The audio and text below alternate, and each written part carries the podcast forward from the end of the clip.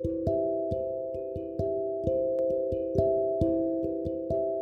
はようございます。お元気でしょうか？今日の聖書の時間となりました。今日の聖書の箇所は、新約聖書、マタイの福音書9章13節マタイの福音書9章の13節でございます。お読みいたします。私が喜びとするのは真実の愛、生贄ではない。とはどういう意味か言って学びなさい。私が来たのは正しい人を招くためではなく罪人を招くためです。アーメン